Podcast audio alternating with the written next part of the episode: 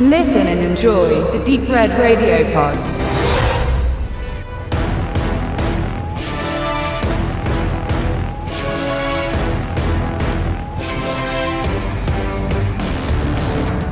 Vin Diesel ist gut im Geschäft.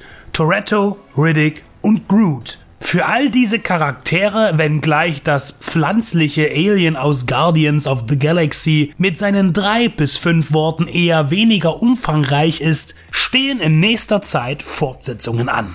Nun scheint er eine weitere bestehende Reihe wieder etablieren zu wollen. Sein Karrierestart war ein 1995 eigens geschriebener, produzierter und inszenierter Kurzfilm, mit dem er in Cannes positive Stimmen für sich gewinnen konnte. Danach ging alles sehr zügig. Steven Spielberg engagierte ihn für seinen Kriegsfilm Der Soldat James Ryan und mit Pitch Black und The Fast and the Furious wurde er zum modernen Actionstar erkoren. 2002 manifestierte er diesen Ruf mit der Rolle des Xander Cage in Triple X. Ein hipper, knalliger Action-Overkill, der dem geschniegelten James Bond einen jungen, wüsten Draufgänger entgegenstellte für eine neue Generation von Adrenalin-Junkies, Skatern und Stylern.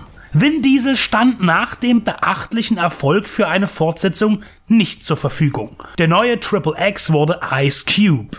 Von Erfolg war dieses Produkt jedoch nicht gekrönt und somit legte man das Triple X Programm zu den Akten. Neues Studio, neues Glück. Jetzt Zwölf Jahre später kommt der dritte Teil nicht bei Sony Columbia, sondern bei Paramount und Vin Diesels Xander Cage erhebt sich aus der Asche wie ein Phönix. Denn er wurde für tot erklärt, lebt aber abgelegen in der Karibik und soll nun von seinen ehemaligen Arbeitgebern reaktiviert werden. Eine Gruppe von Terroristen hat ein kleines Gerät geklaut, mit dem man unter anderem Satelliten, die sich in der Erdumlaufbahn befinden, steuern kann. Dies ist in kriminellen Händen gefährlich, denn man kann auch Satelliten auf die Erde herabstürzen lassen, zum Zweck eines Anschlages zum Beispiel. Noch viel mehr vermag diese sogenannte Büchse der Pandora zu verrichten. Was genau wird nicht näher erläutert. Jedenfalls ist die Welt bedroht und Cage soll den Feind ausfindig machen und die Pandora-Büchse, die als MacGuffin fungiert, sicherstellen. Triple X, The Return of Xander Cage, ist eine einfache Such- und Findegeschichte, montiert auf einer Stunt-Abfolge, die von Kampfchoreografien, Extremsport und explosiver Action geprägt ist. Um mehr Kinetik einzubringen, wurden die Kampfsportfilm erprobten Tony Ya und Donnie Yen im Cast mit aufgenommen. Ya wirkt aber ziemlich blass, verschenkt und mit einer albernen Frisur gedemütigt. Den Hauptanteil am fernöstlicher Schlagkraft übernimmt der Chinese Yen. Sie gehören zu Sender Cages Rivalen und ähnlich wie bei Fast and the Furious werden Feinde zu Verbündeten und man gemeinsam gegen den größeren Widersacher antritt. Das ist kein Spoiler, denn man merkt vom ersten Moment an, dass die mutmaßlichen Verbrecher nach guten Motiven handeln wollen. Allgemein verschwimmen die Grenzen zwischen Fast and the Furious und Triple X stilistisch und inhaltlich. Ein Team zusammengewürfelt aus den verschiedensten interkulturellen Kreisen, schnelle Fahrzeuge und ein ausgedehnter prominenter Cast. Zugegeben, die Größenordnung von Fast and Furious 8 wird noch nicht erreicht, aber man ist auf den Weg dahin.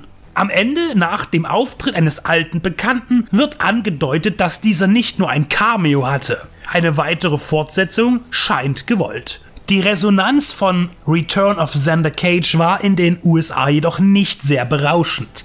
Das internationale Einspielergebnis jedoch glänzt mit dem Vierfachen des Budgets. Die Möglichkeit einer Weiterführung ist also denkbar.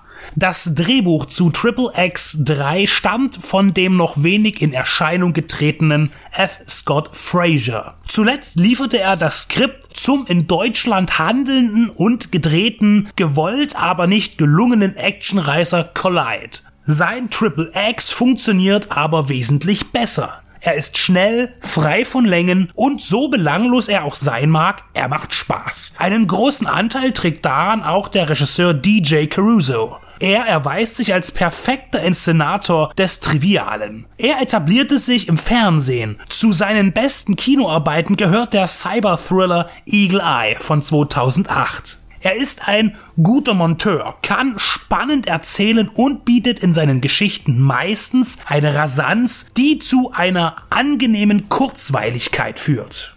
Dies gelingt ihm auch mit Vin Diesel und seiner effektreichen Weltumrundung in Form von teurem Hochglanz-Trash. Die dargebotenen Stunts sind anstandslos choreografiert. Das allzeit böse CGI ist auch hier immer zur Stelle, aber man bemüht sich auch um reale Pyro-Effekte. Die Mischung ist gut gelungen.